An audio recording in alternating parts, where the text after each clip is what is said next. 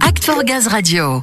Vous le savez certainement, d'ici à trois ans, les zones à faibles émissions vont se déployer de plus en plus dans les grandes villes de France, avec à la clé l'interdiction pour des millions de véhicules de circuler dans ces zones. Les constructeurs automobiles sont donc à pied d'œuvre pour étoffer leur gamme de véhicules propres, en particulier du côté des utilitaires légers.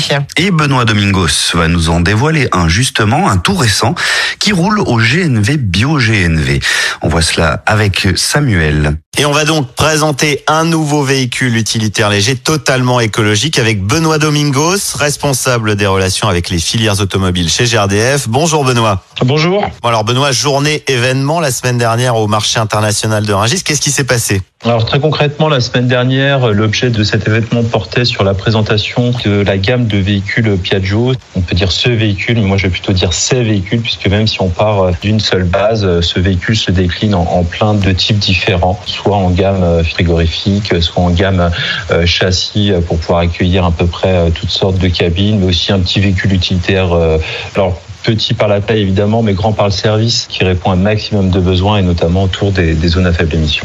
Alors cette gamme de véhicules, on l'appelle la NP6 de Piaggio. Vous parliez de version frigorifique, on comprend mieux pourquoi la présentation s'est faite au marché de Rungis. Cette arrivée de Piaggio, cette nouvelle gamme de véhicules utilitaires légers au bio GNV GNV, c'est une bonne nouvelle, c'est encourageant pour la filière. Alors c'est même une excellente nouvelle hein, puisque très concrètement cette gamme de véhicules vient couvrir un segment qui n'était pas euh, couvert euh, jusqu'alors, des petits véhicules euh, utilitaires donc légers à faible coût, mais qui en même temps répondent parfaitement aux enjeux écologique, de qualité de l'air notamment, mais plus globalement du réchauffement climatique. Donc effectivement, c'est une gamme qu'on attendait avec impatience. Comme on le disait tout à l'heure, on va le retrouver sous une diversité de carrossages très diversifiés, hein, camions frigorifiques, en passant par la petite benne ordure ménagère, au petit véhicule utilitaire pour la livraison du dernier kilomètre, et tout ça plutôt à faible coût et avec une très grosse charge utile, hein, ce qui finalement correspond à la charge utile des véhicules 3 tonnes 5. Donc j'aime autant à vous dire qu'on est euh, dans le cadre d'une couverture de segment élargi pour ces petits véhicules utilitaires, mais qui font aussi le job de pousser les limites euh, qui correspondent plutôt à la gamme du dessus. Donc c'est très intéressant d'avoir ces véhicules.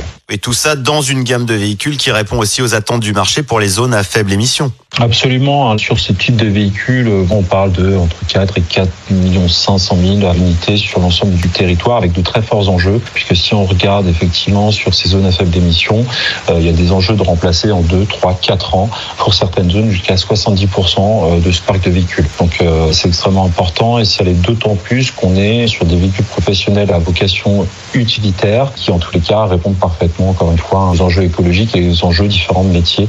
Et finalement, aujourd'hui, Piaggio ouvre cet éventail vers plein de nouveaux métiers. C'est toujours intéressant d'avoir des offres un petit peu périphériques comme ça qui protègent entre guillemets nos cœurs de cible que sont les véhicules industriels et les véhicules lourds. Bon, un très bon point donc pour Piaggio que de développer cette gamme de véhicules utilitaires légers roulant au GNV bio-GNV, d'autant qu'il y a tout à fait de quoi les approvisionner. On est sur une très très belle dynamique, hein, puisque si on regarde dans le rétroviseur, on a quand même multiplié quasiment par trois euh, les stations depuis à peu près deux ans. Euh, on a euh, une visibilité sur une centaine de nouvelles stations qui arriveront cette année. Bien évidemment, ces développements de nouvelles stations, elles s'opèrent souvent à proximité immédiate ou voire même dans les zones à faible émission. Aujourd'hui, on va même aller regarder les stations trottoirs dans Paris, par exemple. En tous les cas, au niveau des territoires, on observe une dynamique clairement exponentielle. Bon bah voilà qui est parfait, une très bonne impulsion pour la filière que le développement de ce type de véhicule et de bien d'autres encore. Avis aux professionnels qui nous écoutent. Merci de nous avoir présenté ce NP6, Benoît Domingos. Bah, C'était un plaisir, merci beaucoup à vous. Et puis je compte sur tous ceux qui écouteront euh, cette émission pour parler aussi du GNV autour d'eux. C'est une, euh, techno qui est très performante, donc euh, on compte sur chaque collaborateur pour qu'ils en parlent. Voilà, c'est important. Merci à vous tous. Bien dit Benoît. On en parle nous ici sur Act for Gaz Radio, mais plus on sera nombreux à le relayer, évidemment, mieux ce sera. Thank.